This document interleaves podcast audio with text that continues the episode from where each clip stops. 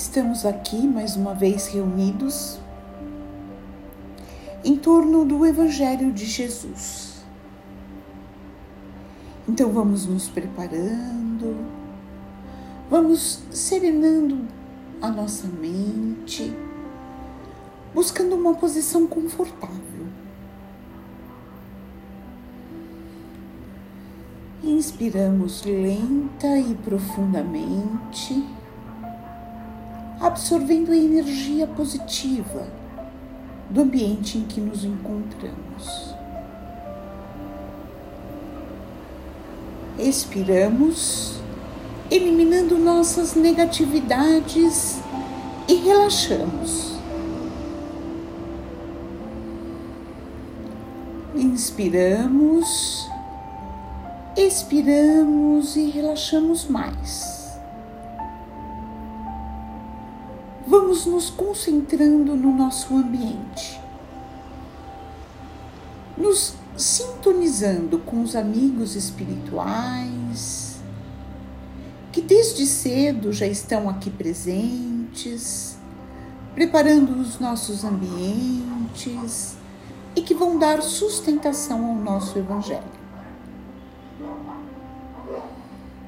Nós nos irmanamos física e espiritualmente no mesmo ideal, o bem maior. Saudamos aos nossos mentores individuais, agradecendo o amparo que recebemos. Saudamos as equipes de higienização, proteção e defesa de ambientes. Vamos acompanhando mentalmente essas equipes que percorrem cada cômodo das nossas casas, limpando paredes, tetos e chão, removendo todas as negatividades, queimando os miasmas, desfazendo as formas pensamento. Nos ligamos em seguida ao mentor do nosso lar e aos mentores responsáveis pelo nosso Evangelho e suas equipes. Agradecemos todo o auxílio e fortalecimento que recebemos a cada semana. E dessa forma, chegamos aos planos de Ricardo e os Cruzados sempre atentos à segurança e guarda das nossas casas. Pedimos que eles reforcem essa segurança. E vamos, junto com Ricardo, até os planos dourados de Ismael, o anjo tutelar do Brasil, cuja missão é a evangelização do povo brasileiro. Nos colocamos à sua disposição para auxiliá-lo nessa difícil tarefa. Ismael nos acompanha até os planos de Maria de Magdala, exemplo maior de reforma interior. Pedimos que ela continue a inspirar nossa própria reforma. E com Maria de Magdala, seguimos até os planos de Maria de Nazaré, nossa mãe maior.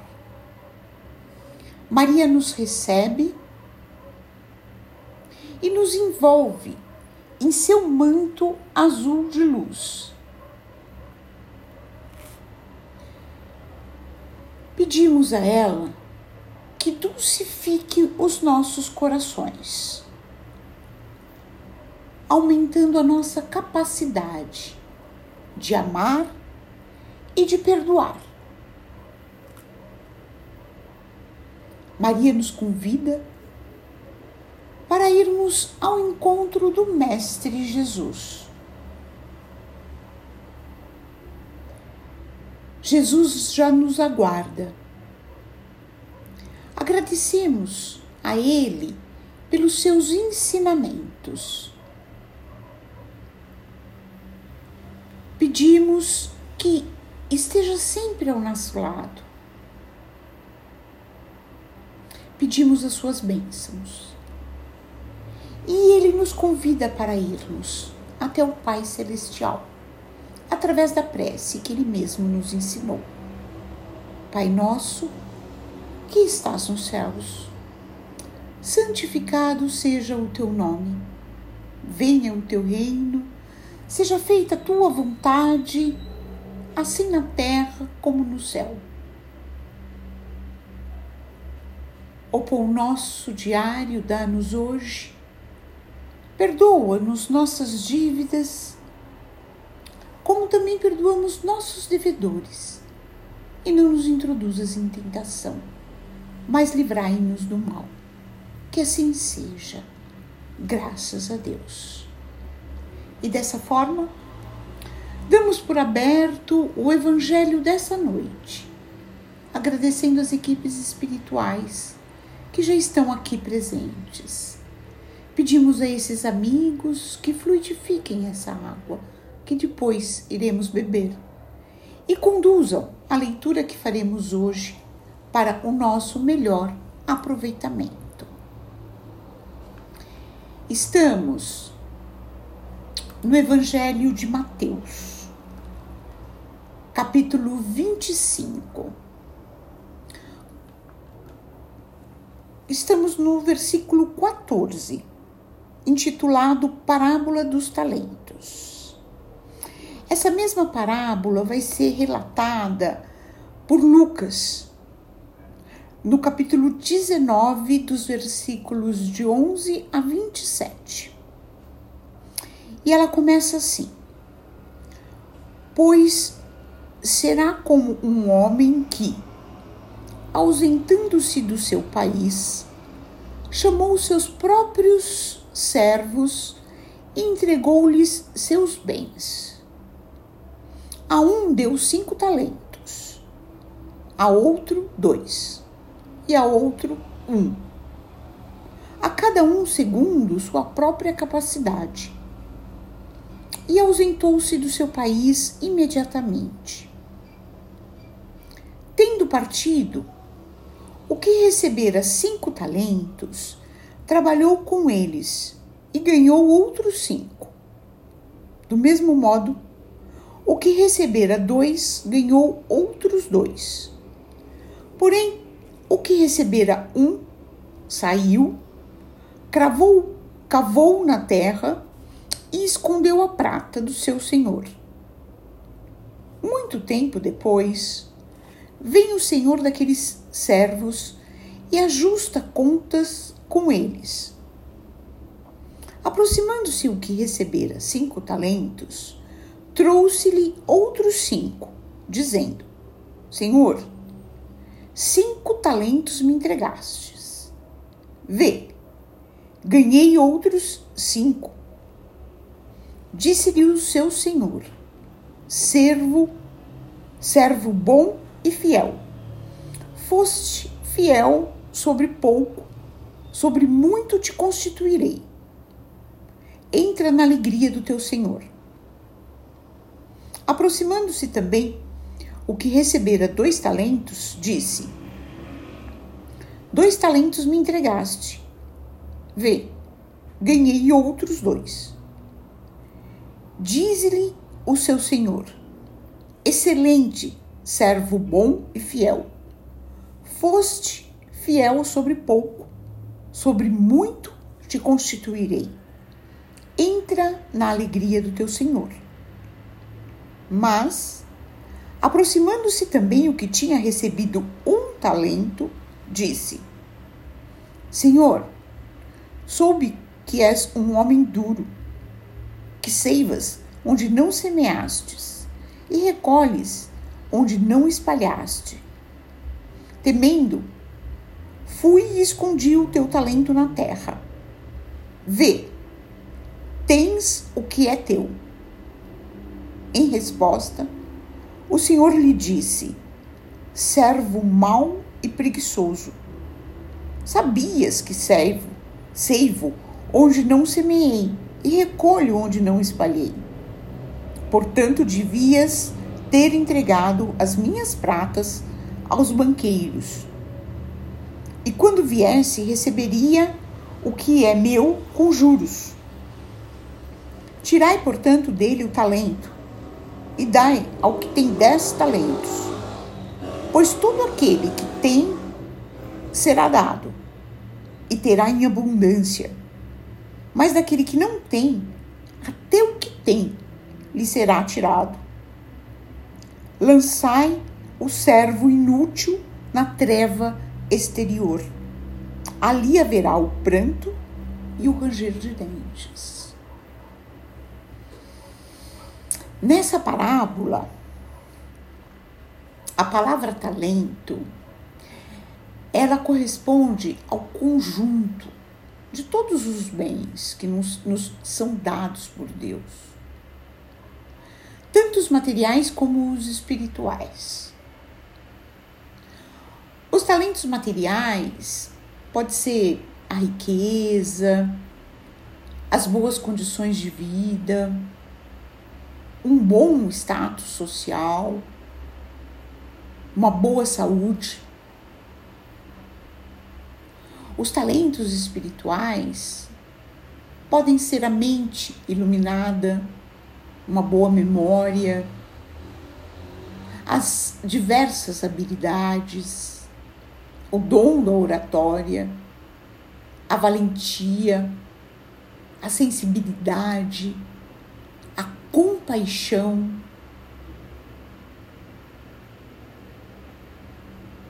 E várias outras que nos foram conferidas pelo Criador. Deus não dá, não nos dá virtudes nós devemos conquistá-las pelo nosso próprio mérito. Mas Ele nos oferece os meios para conquistar essas, essas virtudes. Os que recebem cinco talentos são espíritos jamais experimentados, mais vividos, que reencarnam para missões de repercussão social Os que receberam dois são destinados a tarefas mais restritas, de âmbito familiar. Os que recebem um não têm outra responsabilidade senão a de promoverem o progresso espiritual de si mesmos, mediante a aquisição de virtudes que lhes faltam. Em que categoria nos encontramos? Como, como estamos utilizando os nossos talentos? Estamos utilizando como os dois primeiros serviçais, demonstrando responsabilidade, diligência, bom senso, trabalho e dedicação frente a essas dádivas recebidas? Ou como o terceiro cervical, que por medo, inibição, imaturidade e descompromisso não soube utilizar a concessão celeste. Deus não exige, não reclama de cada um de nós, senão o que é justo. Atento às nossas capacidades e à nossa fraqueza humana mas Ele quer que façamos todos os esforços para progredir. E para isso, Ele colocou dentro de nós o germe. E é nosso trabalho desenvolvê-lo. Então pensemos sobre isso na semana que se segue. E vamos assim voltando à sintonia do início do nosso Evangelho.